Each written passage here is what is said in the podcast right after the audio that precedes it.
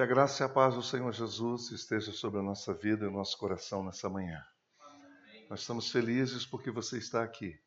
Cremos que esse é o lugar que realmente Deus preparou para você, para que você estivesse aqui hoje, para ouvir a palavra dele. É assim que a gente crê. Deus traz as pessoas, Deus move as pessoas, e o Senhor Jesus conduz tudo. Nós estamos aqui por causa dele. Ninguém teria esse poder de trazer você aqui, a não ser Jesus. Ninguém. Você pode fazer o que você quiser, mas ninguém teria o poder de atrair você aqui nessa manhã se não fosse o nome de Jesus, a presença do Senhor Jesus, a vida dele. É isso que de fato interessa a todos nós. E é por isso que aqui nesses dias, ou na caminhada dessa igreja, para quem está chegando agora, é, nós primamos pela exposição simples do Evangelho, porque não há outra maneira de falar de Jesus a não ser olhando para o Evangelho. Vocês estão ouvindo lá no fundo? Estão ouvindo? Tudo bem aí? Ah, pouquinho? Está baixinho? É, eu acho que tem que aumentar aqui para nosso povo ouvir lá. Obrigado, Júnior. Obrigado. E não há outra maneira de nós entendermos é, a pessoa de Jesus a não ser olhando para o Evangelho do Senhor Jesus. E agora, melhorou? Opa. Está melhor? Obrigado. Obrigado. E é isso que nós estamos fazendo aqui. E nesse mês de julho nós estamos falando sobre esse tema, sobrenatural.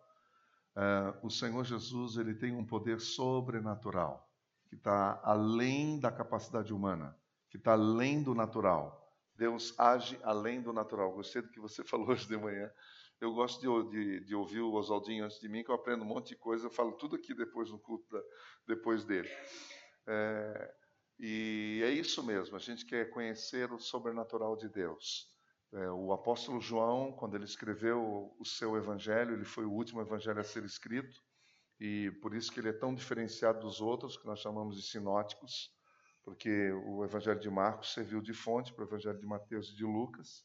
Então eles são, eles têm uma sintonia, têm uma simbiose, então são, são interligados, porque é a mesma fonte que serviu os dois evangelistas, não é? Mas o de João não, ele veio depois e ele resolveu dar atenção a outras coisas. E quando João escreveu esse evangelho, a igreja de Jesus estava passando por uma crise muito forte, uma crise muito séria, uma crise de fé mesmo, entendeu? O gnosticismo crescendo, as pessoas desistindo, desanimando. Aí vem João e escreve o seu evangelho. E ele escreve de modo a renovar a fé das pessoas.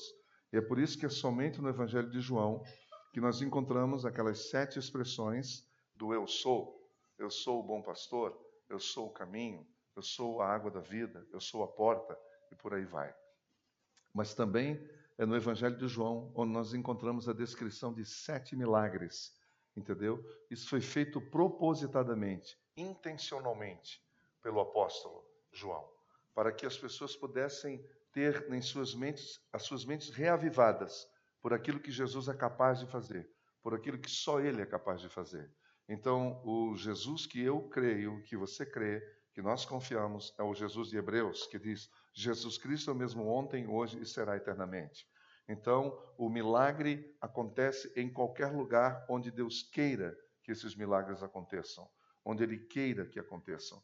Cabe a mim e a você estarmos com o nosso coração e a nossa mente abertos e voltados para Ele e permitir que os milagres dele aconteçam.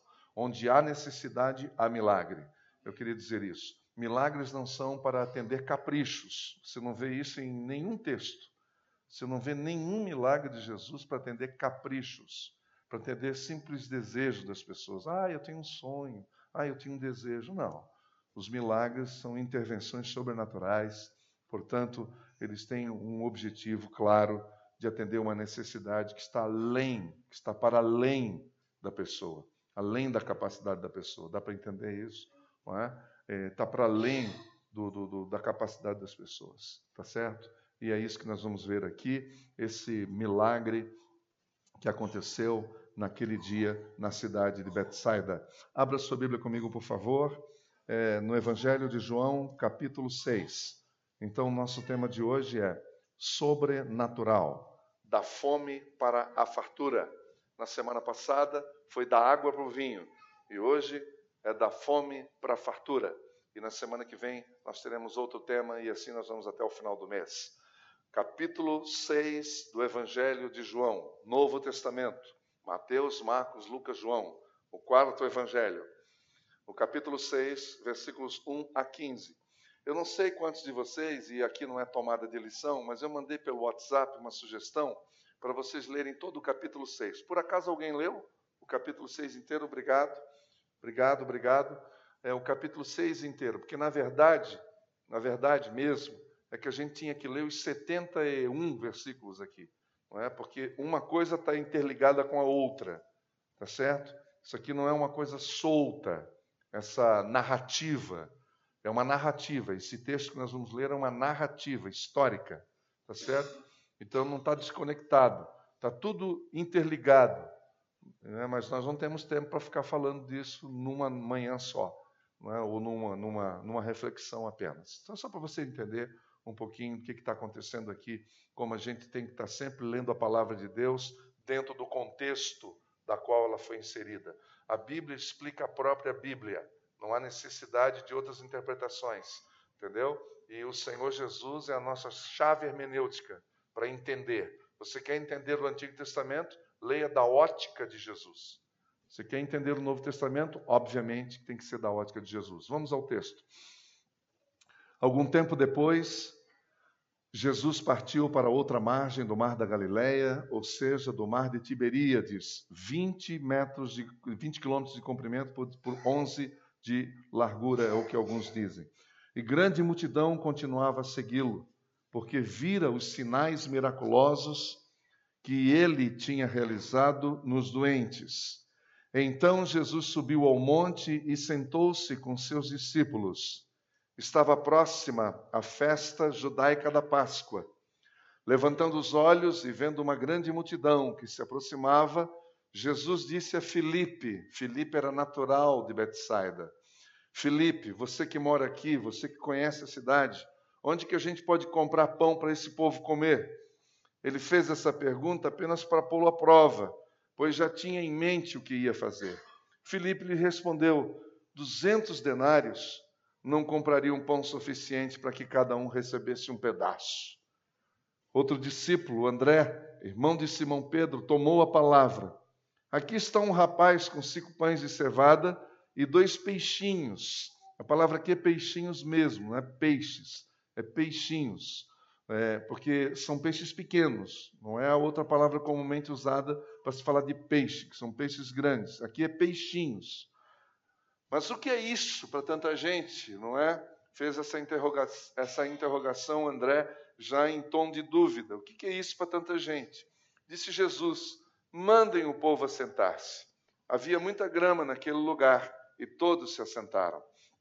Eram cerca de cinco mil homens então Jesus tomou o pão, deu graças e o repartiu entre os que estavam assentados, tanto quanto queriam, e fez o mesmo com os peixes. E depois que todos receberam o suficiente para comer, disse aos seus discípulos: Ajuntem os pedaços que sobraram, que nada seja desperdiçado. Então eles o ajuntaram e encheram doze cestos com os pedaços dos cinco pães de cevada deixados por aqueles que tinham comido.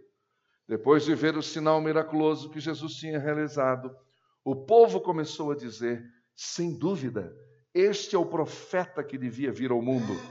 Sabendo Jesus que pretendiam proclamá-lo rei à força, retirou-se novamente sozinho para o monte. Amém. Fala-nos agora através da tua palavra, que o Espírito Santo do Senhor venha alimentar o nosso coração. Tu és o pão, tu és o pão, e nós precisamos comer desse pão. E que todos nós comamos desse pão aqui nessa manhã, em nome de Jesus. Amém. Amém. O propósito de João, ao escrever esse evangelho, é muito claro. Ele mesmo diz: ele quer levar os seus leitores a contemplarem a pessoa e a obra de Cristo, a fim de colocarem nele a sua fé. É isso que ele diz no capítulo 20, versículo 31. Ele quer que as pessoas conheçam Cristo como Filho de Deus e que, crendo, tenham vida em seu nome. Esse é o principal objetivo do apóstolo João ao escrever o, o seu livro, o seu evangelho. O milagre da multiplicação dos pães é com certeza um dos mais conhecidos e também é um dos mais documentados. As pessoas, todo mundo sabe, desde a escola dominical, lembra? Lá na escola dominical, a gente aprendeu ah, sobre a multiplicação dos pães. Eu quase posso lembrar do dia que a minha professorinha Alba, quando eu tinha nove anos de idade, a tia Alba ensinava sobre o milagre da multiplicação dos pães, e a gente tinha que fazer desenhozinho, recorte, aquela coisa toda. Isso vem no nosso coração há anos. Há anos a gente sabe dessa história. E isso está registrado de uma forma muito interessante nos quatro evangelhos. E é uma coisa que não é muito comum. Algumas coisas estão nos quatro evangelhos. E a gente acha que isso, quando isso acontece, é realmente algo relevante, é realmente algo importante e ele foi realizado na região da Galileia. Já expliquei para vocês que a Galileia não é o nome de uma cidade, mas é uma região com várias cidades, dentre elas Betsaida, que era muito próximo dali onde estavam acontecendo essas coisas. Betsaida, que significa casa dos pescadores, e lá nasceram André, Pedro e Filipe. E essa época era quando as, os judeus desciam do norte de Israel em direção a Jerusalém e eles passavam nessa, reunião, nessa região para celebrarem a Páscoa. E isso explica o porquê que tanta gente naquela região naquele dia. Isso porque se juntar, se juntar Tiberíades, que ficava perto, junto com Betsaida, é, cada cidadezinha pequenininha daquela tinha cerca de 2 mil habitantes, não mais do que isso. E conforme o texto aqui está nos dizendo, tinha 5 mil homens. Não é? E como está nos outros evangelhos, é, um outro evangelho diz que os, somente os homens foram contados, as mulheres e as crianças não. E aí os autores, os autores, cada um fala um número. Você falou um número hoje de manhã, né? E eu ouvi um outro durante a semana. Eu ouvi um que falando sobre 20 mil. Aí você trouxe aquela informação dos 25. Mas o fato era que era muita gente mesmo, porque a turma toda descia toda do norte para ir para a Páscoa, que era uma coisa quase que obrigatória de estar tá lá. Então era uma multidão imensa que estava descendo, entendeu? Descendo é, em direção a Jerusalém.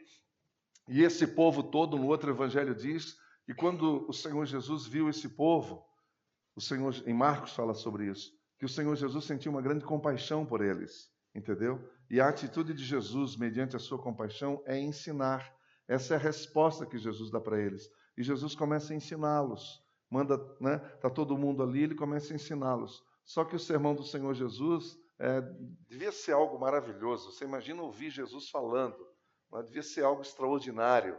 E o Senhor Jesus ia ali contando as histórias, falando do Evangelho, e aquelas pessoas recebendo, bebendo daquilo. A hora passou, chegou no final de tarde. Chegou no final da tarde, entendeu? O sol se pondo, e aí um discípulo chega para ele e fala: Olha, mestre, Está chegando o fim do dia, meu amigo. Vamos mandar essa galera embora, despede essa multidão, não é? Porque nós não. Como é que nós vamos fazer? Esse lugar é deserto. Olha o que, que o discípulo disse para ele: esse lugar é deserto. No outro evangelho que eu estou citando, não é? Evangelho de Marcos. E aí o Senhor Jesus disse: dá-lhe vós mesmo de comer. Olha o que, que Jesus fez. Já que você está querendo resolver o problema, então vai. Dá vocês mesmo de comer para essa turma toda. Entendeu? Aí os discípulos disseram: não, não, vamos despedir a multidão. Vamos despedir a multidão. Olha que interessante, né? Dá-lhes vós mesmos de comer. Jesus dando oportunidade para o discípulo fazer algo e o discípulo querendo, ó, entendeu? Soltar a multidão, vai embora. Nós não queremos problema, não, meu amigo. Nós não queremos problema. E aí Jesus entendeu isso, falando: tudo bem, deixa comigo. Mandou todo mundo sentar como cita o outro evangelho, em grupos de 100 e 100 e 50 e 50, não é? de uma forma ordeira, de uma forma organizada, bacana. E aí o Senhor Jesus deu graças, não é? porque alguém chegou e disse: Olha, tem um menino aí que tem cinco pães e dois peixinhos. Não é? E aí Jesus pega isso, faz uma oração de ação de graças, agradece pelo que tem, que é o que a gente precisa aprender tanto, né? Agradecer pelo que tem, não importa a quantidade, não é? Agradece pelo que tem e começa a distribuir, distribuir. Gente, eu não sei como é que foi aquele negócio lá. Eu fico olhando para esse texto e pensando como é que foi esse negócio da multiplicação. Eu não sei. Eu sei que o trem não parava. Eu acho que devia ser parecido com o que aconteceu lá no Antigo Testamento, não é? quando aquele profeta chegou na casa daquela viúva, lembram-se? Lembram-se? Perguntaram: O que, que você tem em casa? A mulher falou assim: A tua serva não tem nada, não ser uma botija de azeite. E o profeta chegou e disse: Então manda buscar as vasilhas, mas não poucas. Olha o detalhe: não pouca, traga muita vasilha, muitos recipientes. A mulher mandou os filhos na vizinhança e trouxe aquele monte de vasilha e ela começou a colocar o azeite dentro. E vinha uma, e vinha outra, e recipientes, etc., uma atrás do outro. Até que o garotinho, o filhinho dela, falou: Olha, mamãe, não tem mais. E o azeite parou. Achei tão bonito aquilo, o azeite parou. Se tivesse mais, ia continuar. É simples assim. Entendeu? A gente não consegue explicar essas coisas. Por isso que é sobrenatural. Por isso que é um milagre de Deus. E aqui todo mundo recebe um pedaço de pão e de peixe. E todo mundo, essas, essas 20 mil pessoas, 25 mil, não sabemos exatamente, mas o fato era que era muita gente, era uma imensa multidão, entendeu? Tem uma expressão no Evangelho de Marcos que eu gosto muito, que fala assim: todos comeram e se fartaram. Essa palavra todos é pantes, quer dizer que é todos mesmo, que ninguém ficou de fora, que todo mundo comeu sobejamente, entendeu? Fartamente. Foi uma coisa extraordinária. Ninguém ficou com fome. E aí Jesus chegou e disse: Agora vão e junte os pedaços que sobrou.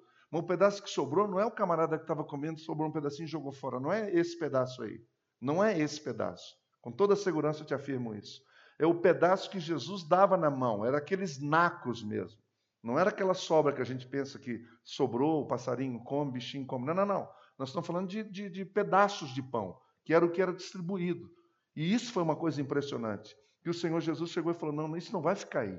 Juntem tudo. E aí aconteceu uma coisa curiosa. Sobraram doze cestos cheios de pão e de peixes. E cada discípulo carregava um cesto. A impressão que eu tenho é que Jesus estava dando uma lição para eles também, para eles nunca mais esquecerem e nunca mais quererem fazer qualquer coisa, porque o Senhor Jesus pode fazer coisas extraordinárias. Ele carregando aquele, aquele balaio, falou: Eu devia crer que esse cara ia fazer uma coisa diferente mesmo. Mas quem é que estava preparado para isso? Né? Carregar aquele balaio na cabeça, aquele cesto na cabeça, cheio de pães e de peixes. Esse foi um milagre extraordinário. Aconteceu uma coisa tremenda aqui. Quando o povo viu isso, aquela multidão incrível, né, viu aquilo, falando: Nossa, esse é o cara. Nós estamos precisando desse cara. É um cara assim que a gente precisa para tirar a gente das mãos dos romanos. E queriam torná-lo rei à força. é agora que nós vamos eleger esse bicho aqui. E já queriam torná-lo rei ali mesmo. E já tinha uma galera boa para começar o governo, se fosse pensar assim. Mas o que, que Jesus faz? Jesus, quando percebe isso, sai, foge foge. Ele foge. Eu não sei como é que está o último versículo lá, por favor. É, Jefferson, me ajuda, por favor. Como é que está o finalzinho do, do, do, versículo ali? Último versículo. É, ele retirou-se novamente sozinho para o monte. Retirou-se. Esse retirar-se aqui não foi uma coisa que alguém chegou e disse assim: olha, você não quer né, se poupar e tal. Não, não. Foi uma coisa dele, consciente. Ele falou: não, está na hora de eu cair fora. Agora ninguém precisa mais de mim aqui, porque nessa eu não entro. Dá para entender o que eu estou falando aqui? Vocês estão entendendo o que eu estou falando? Jesus falou: não, nessa eu não entro. Agora acabou o meu papel, saio daqui. E foi o que aconteceu: ele vai para um monte, porque ele não quer. Se fosse eu, cara, tivesse feito esse milagre, essa galera dizendo, vai Zezão, ah, eu ficava, meu. Ah, era. Ô! Oh, tem uma turma dessa lá, velho. Vai, você é o cara. Entendeu? Você é o cara. E é isso que a gente tem visto no ministério, né? Pessoas que, quando Deus começa a usar, sobe para a cabeça do cara, ele é picado pela mosca e depois acabou, arrebenta. Jesus chega e faz questão de se retirar.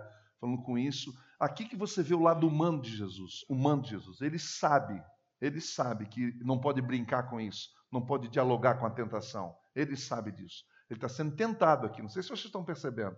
Que está sendo tentado aqui dizendo: Não, você agora vai ser o nosso rei. Ele disse: Não quero nada disso. Acabou a minha missão, que eu tinha que fazer, eu fiz. Agora sai dali, porque o que Deus tinha que fazer já fez. Entenderam? É isso. Disso nós vamos tirar algumas lições. A primeira coisa, que há uma necessidade. É claro que há. O versículo 1 a 4 fala sobre isso. Jesus sentiu compaixão da multidão porque ele via as pessoas como ovelhas sem pastor, como ovelhas sem pastor. E só um pastor é que pode reconhecer uma ovelha que está realmente sem pastor, entendeu?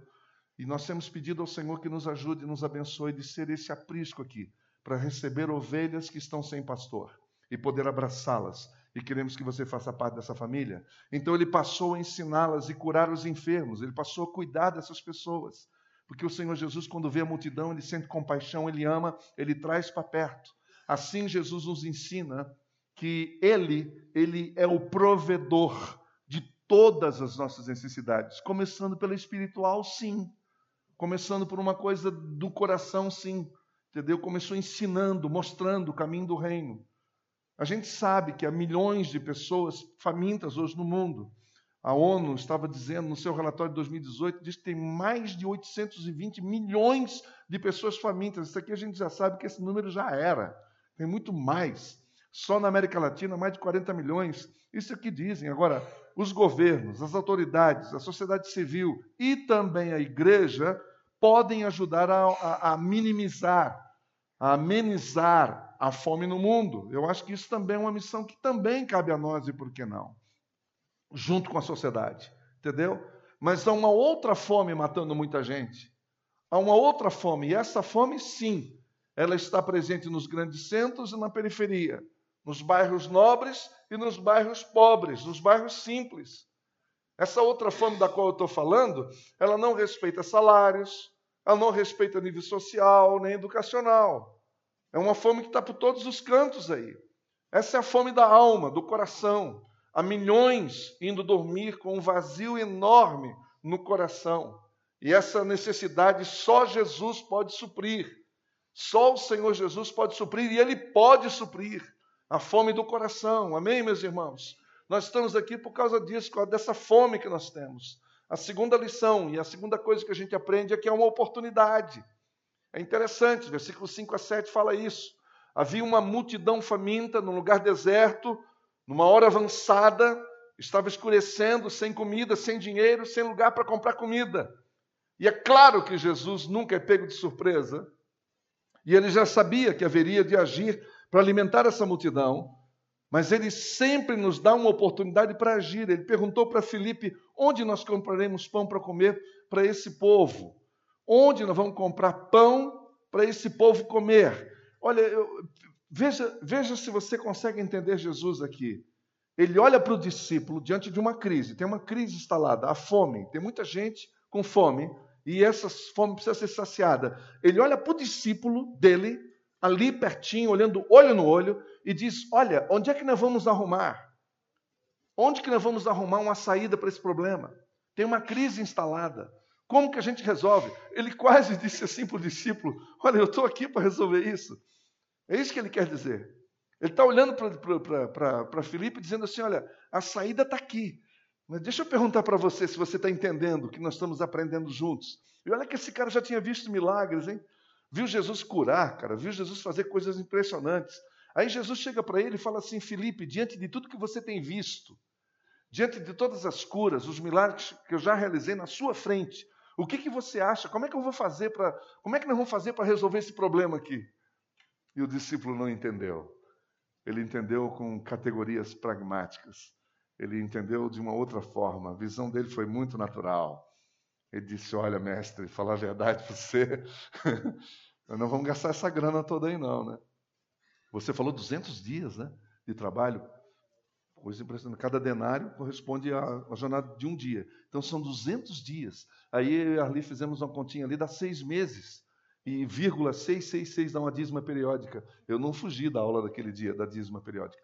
Então, é, é, imagina seis meses, o salário de seis meses para cobrir a, de comida toda aquela turma. É claro que eles não tinham esse dinheiro ali, lógico que não. Você está entendendo? Mas Jesus já tinha dito para ele: o que, que a gente vai fazer? É como que pingando a bola na área para esse cara chegar e dizer: não, é com você, vai. E isso quer dizer o seguinte: que o Senhor nos dá a oportunidade todos os dias para servirmos a Ele, sendo generoso com as pessoas. Eu quero dizer para você que o Senhor Jesus coloca a mim e a você. Você está entendendo?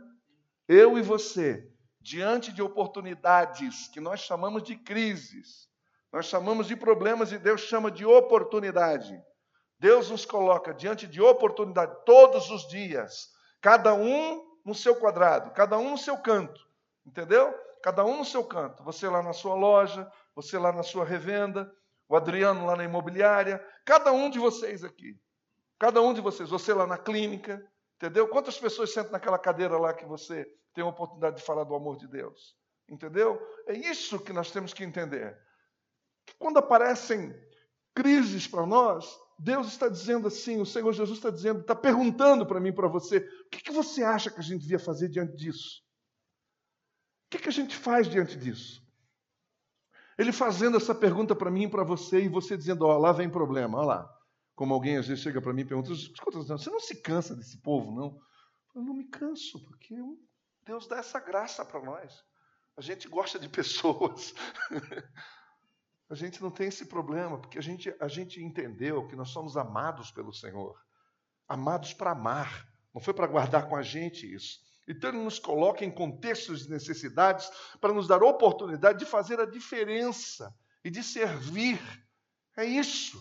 É isso que nós precisamos entender. Então a gente tem que parar com aquela história, com todo amor eu quero falar isso, com todo respeito eu quero falar isso, de ficar olhando para o problema, dizendo, ai, coitadinho de mim, e com, e com autocomiseração, com autopiedade, entendeu? Quando na verdade o Senhor Jesus quer te levantar com crise e tudo com dificuldade mesmo. Entendeu? Com dificuldade mesmo, que a mim parece, quanto maior é a dificuldade ou é a necessidade, mais maior é a nossa experiência com Deus. Quanto mais fundo é o buraco, mais forte é o poder da mão que nos arranca de lá. É isso que eu vejo. Então, essa é a nossa missão. Eu fico pensando se cada pessoa, cada um de nós aqui, eu não sei quantos nós estamos aqui hoje, 90, não sei, 100, não sei. Não sei. Se cada fizer apenas a sua parte, que grande diferença aconteceria em nossa cidade, meus irmãos? E a Betânia nasce para isso, para fazer diferença mesmo. Há uma constatação nos versículos 6 a 9. Nós fazemos aqui uma constatação. Diante disso, Jesus entra em ação, claro. Chega André dizendo que havia encontrado o um menino com cinco pães e dois peixinhos. Né? Os pães eram de cevada, os pães usados pelos pobres, já que os nobres usavam pães de trigo, aqui eram pães de cevada, era uma coisa até meio dura, coisa difícil, diferente do pão de trigo. E os peixes eram provavelmente, possivelmente, já estavam em conservas de sal ou misturado com vinagre. É quase a sardinha que a gente conhece aí que tem conserva, não é?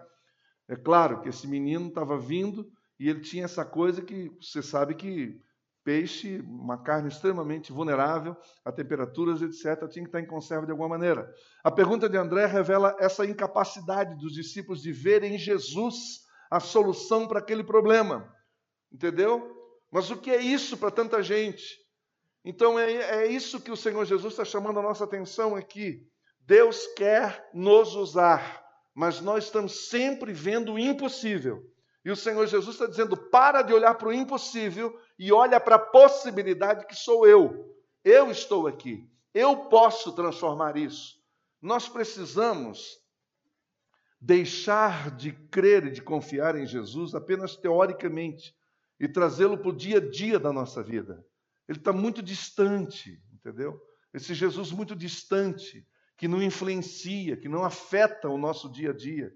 Então a gente vem aqui, a gente tem a reunião, sai daqui com o coração aquecido, etc. Mas amanhã, segunda-feira, quando nós vamos estar diante da primeira oportunidade, a gente teoriza, a gente espiritualiza e você não se coloca dizendo: peraí, essa situação aqui é para mim, Deus quer usar a mim, para que eu possa trazer então Jesus e permitir que ele mude algo aqui e ele receba a glória e ele receba a honra.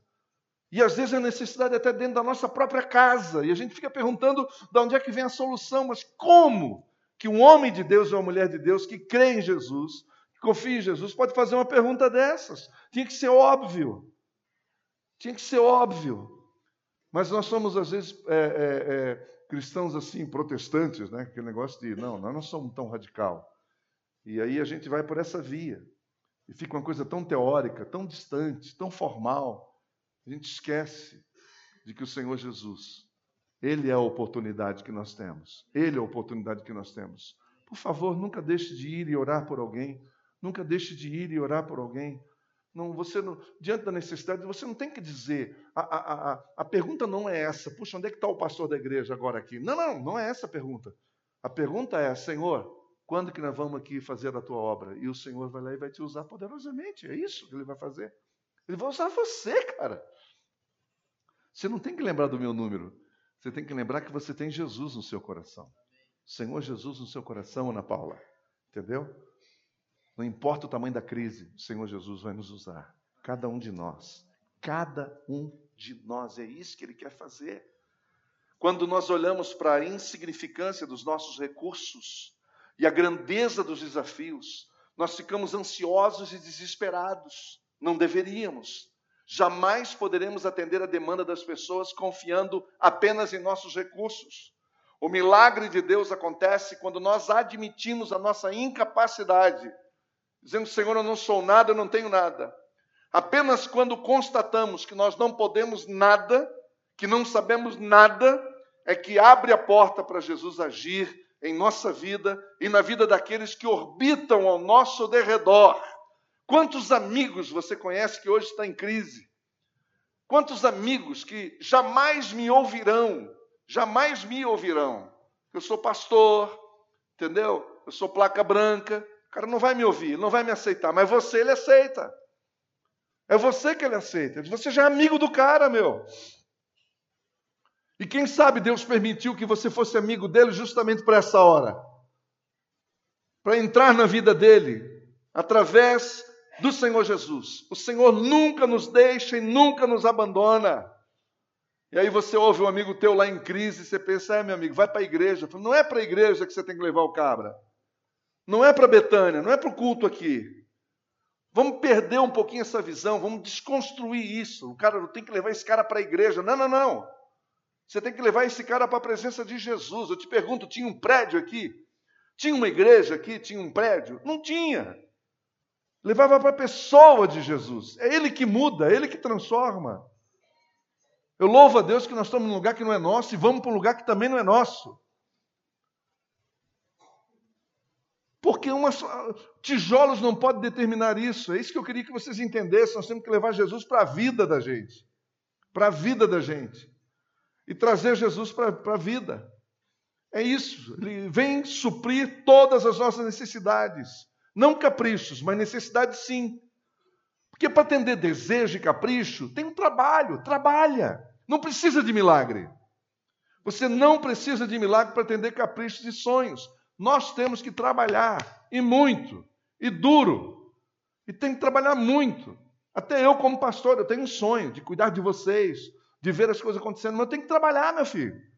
Vou dizer, ah, Jesus, o que, que eu faço? Não, meu irmão, vai trabalhar. Está sonhando, vai trabalhar, tem que ralar. Tem que ralar. Agora Deus age quando tudo se tranca, quando tudo, tudo, tudo, aí ele entra para resolver. E ele organiza, ele faz aquela organização, porque Deus não faz nada, nada, nada desorganizado, é tudo com ordem e decência. Ele quer, a primeira coisa que ele faz no caos é colocar a mão dele e organiza. É interessante que quando Jesus vai sobre as águas, ele anda sobre as águas e o mar está revolto, etc. e tal, e ele acalma a tempestade, acalma tudo aquilo, entra no, no, no barco com os discípulos e os discípulos ficam impressionados. Ele coloca ordem nas coisas, é isso que ele quer fazer. E ele usa o seu poder sobre o que tinha disponível. Versículo 11: Não importa o tamanho da necessidade, se Jesus está no controle. Eu não sei qual é a sua maior necessidade. Se eu perguntasse para você hoje aqui, eu não sei o que você me diria. Eu não sei o que você me diria, qual a sua maior necessidade, mas não importa, se o Senhor Jesus estiver no centro, o Senhor Jesus usa o que tem para fazer o seu milagre. Era muito pouco, mas nas mãos de Jesus se transformou em muito. E isso me fez lembrar um livro que eu li certa vez. Há um milagre em sua casa. Há um milagre em sua casa. O que o Senhor Jesus vai fazer Parte das coisas que ele vai fazer multiplicar já está conosco, já está na nossa mão. Agora você precisa chegar e criar coragem, ter fé e confiança nele e entregar isso nas mãos dele. E eu fico pensando quantos recursos o Senhor já colocou nas mãos de cada um de nós aqui. Vamos ser honestos. Vamos ser honestos. Quantos recursos o Senhor já colocou nas nossas mãos? Já imaginou? Recursos financeiros, recursos como dons, capacidade, capacitação. E o que, que nós temos feito com isso? O Silas, o Silinhas Barbosa, aqui, Barbosa Dias, ele tem uma frase interessante. Bênção compartilhada é bênção multiplicada. É, é isso mesmo. Bênção compartilhada é bênção multiplicada. Quanto mais você cede, mais as coisas acontecem, se multiplicam de uma forma extraordinária. Extraordinária, sobrenatural. E foi o que aconteceu aqui. Esse menino entregou o que tinha. E olha que milagre maravilhoso isso que aconteceu, porque caiu nas mãos certas, nas mãos do Senhor Jesus. Ele nos satisfaz plenamente. Assim como o Pai alimentou o povo com o maná do céu no deserto, assim também Ele quer saciar a nossa fome hoje. Hoje, hoje. Não precisa procurar mais, a gente não precisa ficar procurando. Nós já encontramos o maior tesouro. Ele supre todas as nossas necessidades. Eu não sei se você crê nisso, séria e piamente. Que o Senhor supre todas as nossas necessidades. Eu não vou perguntar aqui quem tem uma imensa conta para pagar. Aliás, tem algumas contas que a gente paga que é para a gente aprender mesmo, a não fazer mais algumas contas que a gente faz. Para não dizer a grande maioria delas. A gente se mete em muitas contas e depois, ai Jesus, pelo amor de Deus. Ah, pois é, né? Por que, que você não pensou antes? Que não pediu Jesus antes para entrar? Por que, que a, gente, a gente só chama depois que a coisa a casa está pegando fogo? Entendeu? Então, muitas dessas coisas vêm para nos ensinar, mas eu vou lhe dizer uma coisa. Entendeu? Crises involuntárias. Crises involuntárias. Coisas que saem fora do nosso controle. Você precisa chamar o Senhor Jesus e dizer: Senhor, tem misericórdia. Eu me lembro que uma vez eu passei por uma crise muito grande, como vocês já sabem, e lá fora. Muito bem. E eu me lembro que na, no final daquele ano, é, estou falando do ano 2006, é, eu finalmente encontrei um, um emprego melhor onde eu pude colocar melhor alimento na minha casa, lá nos Estados Unidos. E eu me lembro que é, eu me lembro que o meu filho, depois das minhas duas meninas, um de cada vez, pessoalmente chegou e disse: "Papai, a gente observou que a nossa geladeira agora tem coisas novas lá dentro". Você imagina como é que eu fiquei? E aí eu fui lá para o meu quarto no fundo e dobrei o meu joelho e disse: Senhor, obrigado, que o Senhor não tem deixado faltar. Você entende o que eu estou falando?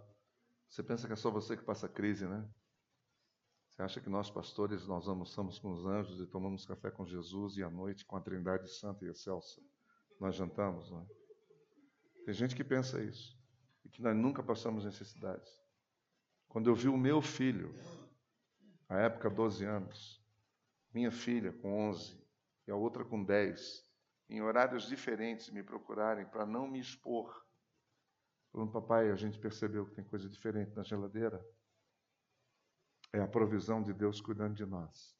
Foi quando eu disse, Senhor, obrigado. Eu achei que o Senhor tinha esquecido de mim. Eu achei que o Senhor tinha esquecido de mim. Então Deus pega o que você tem em casa. Não precisa procurar mais. Sabe o que aconteceu comigo por causa disso? Eu descobri que eu não preciso de ninguém, só Ele para me sustentar. Só ele, mas na prática, não é na, na conversa, não. É na prática. Na prática. O Senhor quer que nós comamos o pão que sacia a nossa fome. Que se nós continuarmos lá no versículo 35 desse nosso texto, Jesus chega para as pessoas e diz: Olha, eu sei que vocês estão atrás do pão, do pão de cevada, mas eu quero dizer para vocês que eu tenho um pão melhor para oferecer para vocês. Eu sou o pão da vida. Aquele que vem a mim nunca terá fome. Aquele que crê em mim nunca mais terá sede. Amém? O mesmo Jesus que transformou a água em vinho é também o mesmo que multiplica os pães e os peixes. Jesus é o mesmo e ele está presente aqui nessa manhã para suprir a sua necessidade, seja qual for. Eu me atrevo a dizer isso, seja qual for a sua necessidade, o Senhor Jesus está aqui para satisfazer plenamente e para cobrir as nossas necessidades. O milagre coube a Jesus fazer, mas a distribuição foi feita pelos discípulos. O Senhor nos dá uma oportunidade a cada um de nós para nós cooperarmos com Ele na Sua obra. E olha que lindo isso aqui. Eu e você somos chamados para participar como cooperadores do milagre de Jesus, que Ele quer fazer em nossa casa, que Ele quer fazer lá no nosso trabalho, que Ele quer fazer aqui na cidade de Londrina, contando comigo com você para fazer a distribuição do pão que sai das mãos do Senhor Jesus. Amém, meus irmãos? Amém? Que o nosso sonho não é ter aqui um grupo de consumidores. E eu quero dizer para você que não é difícil juntar uma multidão. É só a gente trazer umas bandas legais aí no mês de julho e de agosto, Oswaldo, e trazer uns pregadores daqueles que, que põem fogo até em, em pedra, né? Que aí enche de gente. Mas o nosso objetivo não é esse. O nosso objetivo não é esse.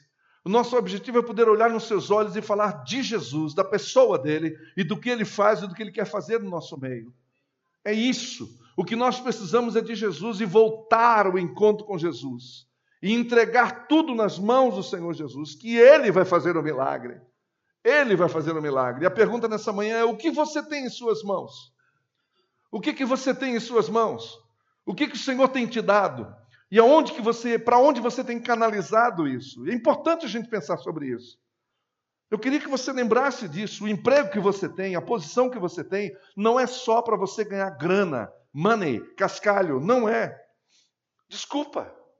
Eu preciso ser claro com você. E você vai pegar essa grana e você vai ter uma vida legal em casa e tenha mesmo que não é pecado, não. Não é pecado, não. Pô, que legal, o cara deu uma humanizada. Eu pensei até que ele ia pedir tudo para a igreja. Mas eu vou dizer para você uma coisa. Você não pode pensar que você está colocado naquele trabalho só para ganhar dinheiro, para fazer as suas coisas. Entenda isso, entenda isso.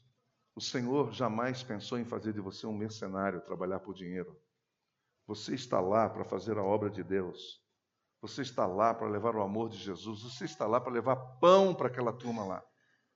Mas não é o pão de cevada, não. Não é o pão de Moisés, não. Não é o pão do maná, não, caiu no deserto, não. É o novo pão. É o pão da vida. Você está lá para levar o pão da vida para os teus amigos, para as tuas amigas, falar do amor de Deus para ela. Leva esse pão, ela está morrendo de fome. Será que você não enxergou ainda? Teu amigo morre de fome, você não percebeu ainda. O cara está atolado nas drogas, está comendo droga todo dia. Com todo respeito que eu estou falando isso, eu não estou aqui julgando ninguém. Comendo cachaça todo dia, faz esse cara comer o pão da vida. Só que ele não me aceita, ele não me conhece, ele não sabe quem eu sou. E para começar a se falar que é pastor, o cara cai fora. Se falar que é corintiano, então pior ainda. Então ele não me aceita. Ele não me aceita. Mas você lhe aceita. Você é amigo dele, você é amiga dele. Nós, como discípulos de Jesus, temos a obrigação de sair distribuindo o pão que sai da mão de Jesus para saciar a fome desse povo. E agora eu não estou falando da fome do estômago, eu sei que está claro para todos vocês. Nós estamos falando de uma outra fome. O que você tem em suas mãos? O que você tem? Passe as mãos de Jesus e você verá um milagre na sua vida. E a outra coisa, a gratidão não sabe desperdiçar. Quem é grato não desperdiça. Quem é grato não desperdiça. O orgulhoso desperdiça. Desperdício tem a ver com o arrogante, um orgulhoso. Cara que bota a mão no bolso fala quanto é que é, porque eu só pago à vista. Sabe aquele cara presunçoso, arrogante? Entendeu? Cara que quer deixar claro para todo mundo que ele tem poder, que ele tem bala na agulha, que ele tem café no bule. Aqui, tem, aqui há alguém que tem café no bule, mas fala assim: não vai ter desperdício aqui. Vamos juntar todos os pedaços, junta tudo. Por muitas razões. Primeiro, para ensinar para todo mundo que a graça de Deus é algo precioso, valoroso demais, e que não pode ser desperdiçado e jogado à toa. Segundo lugar, pode chegar pessoas depois, não pode? Sempre ter os atrasados. Tem o que comer e tem que dar para os outros. Não haja desperdício.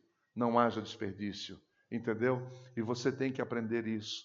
Nós não podemos desperdiçar aquilo que Deus deu para nós para a nossa vida como esse dom maravilhoso de compartilhar. Entendeu? De compartilhar. A gente sabe que o problema do, da fome do mundo não é provisão, é distribuição. Distribuição. E eu poderia quase que dizer que a fome espiritual no mundo também o problema está na distribuição, não na provisão. Que a nossa fonte é inesgotável. A nossa fonte é inesgotável, não falta pão nunca. Ele está sempre disposto, o problema está na distribuição. Então o problema está comigo e com você. Entende, Pedro, o que eu estou dizendo? Que nós temos que vir receber o Evangelho. Eu estou feliz porque você está aqui, mas eu queria que você recebesse esse Evangelho e falasse assim: meu Deus, o que, que eu faço com isso agora? Eu tenho que passar isso para frente. Mas não faça como aquele barbeiro, o irmão que trabalhava na barbearia.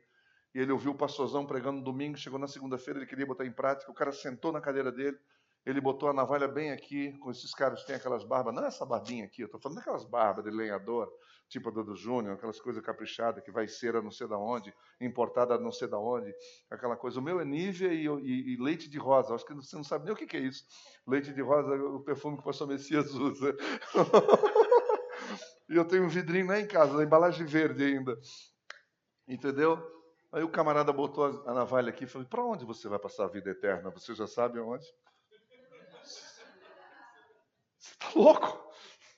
O cara saiu correndo, está até hoje correndo atrás. E para encerrar, o Senhor Jesus não se impressiona com nada que é humano. Nada que é humano. Ele não se deixa levar pelas conversas. Ele não se deixa levar pelas empolgações, pelas propagandas. Quando ele percebeu que aquele grupo, que não era pequeno, eu repito, era uma grande multidão, dava para começar um rebuliço legal. Entendeu? Dava para começar uma desordem bacana ali. Ter uns 20 mil do teu lado, já não está bom? É uma boa base eleitoral. Entendeu? O Senhor Jesus diz: Não, vocês não entenderam. Eu não estou aqui para isso. Eu estou aqui para fazer a vontade do meu Pai. Não chegou a minha hora, não é desse jeito. No meu, o meu poder não é político. Você entendeu? Por isso que um pastor não pode se envolver com política partidária. Nosso problema, a nossa questão é com o reino de Deus e não com política partidária. Você está entendendo? Então, deixa eu dizer uma coisa para você. O Senhor Jesus chegou e, de maneira muito clara, falou: Isso não tem nada a ver comigo. Eu vim aqui para fazer a vontade do Pai apenas. No momento certo, Deus vai mostrar a que veio.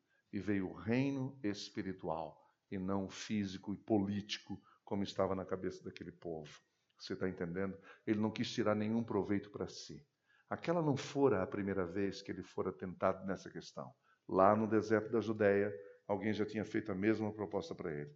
Quando disse: Tudo isso te darei, todo mundo junto, que todo mundo sabe essa frase: Tudo isso te darei se prostrado me adorares.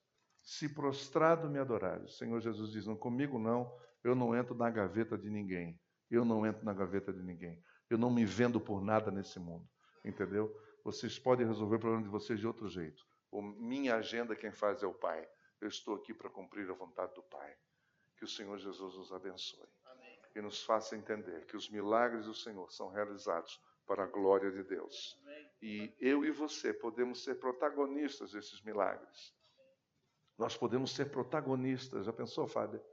Nós sermos protagonistas. Eu fico imaginando você, quantas pessoas passam nas suas mãos durante a semana inteira. Entendeu? Você, Marcelo, quantas pessoas passam naquele escritório? Entendeu? Você, Sônia, com as suas amigas lá no prédio. Eu não sei quantas pessoas você tem acesso. E você, Úrsula, fazendo as suas festas? Quantas pessoas você contacta lá? E Paulinho, você que sai por aí viajando, representando.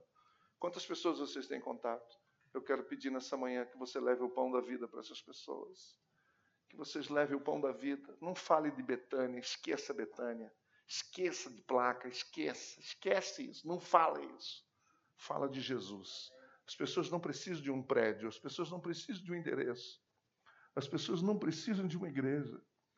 Elas estão precisando de Jesus. É de Jesus. E Deus quer te usar, Vilauta. Deus quer usar você, cara. Aí você fala, Zé Antônio, você me conhece, cara. Eu sou todo tímido, quietinho, mas é desse jeito, cara, que Deus quer te usar. É desse jeito, irmã Edna, que Deus quer te usar. Deus quer usar cada um de vocês. E Beth, você é linda, lá cuidando da cabeça daquela mulherada. Eu já falei para ti, quando tiver lá botando a mão na cabeça dela, ora.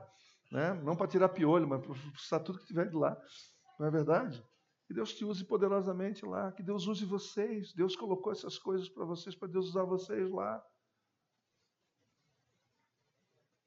E você pensa que você está lá só para ganhar dinheiro. Muda isso, amplia isso. Amplia essa visão. Continue ganhando seu dinheiro, diretora. Nossa querida diretora lá de Rolândia. Quantos alunos passam na sua mão toda semana? Mas você não está lá só para ganhar seu salário, para sustentar sua família. Você está lá para levar o amor de Deus, o pão da vida. O pão da vida. A nossa galera da geral lá, ó. Quantas pessoas passam na mão de vocês? Quantas? Rodrigo, quantas pessoas você, você contacta, querido? Quantas pessoas passam na sua mão? Ô Glênio, quantas pessoas você conhece, cara? Chegou a nossa hora, chegou a nossa vez. Entendeu? Parar de ficar olhando para as próprias feridas, lambendo ferida. Para com isso. O Senhor nos chamou, nos deu um banquete. O que você vai fazer com esse banquete, Ana Paula? Entendeu? Quantas meninas que vão lá para cortar o cabelo com você e ficam choramingando, você vira psicóloga, pastora, você vira tudo. Você sabe o que eu estou falando. Fala do amor de Deus. Do amor de Deus, da graça de Deus. Vamos orar.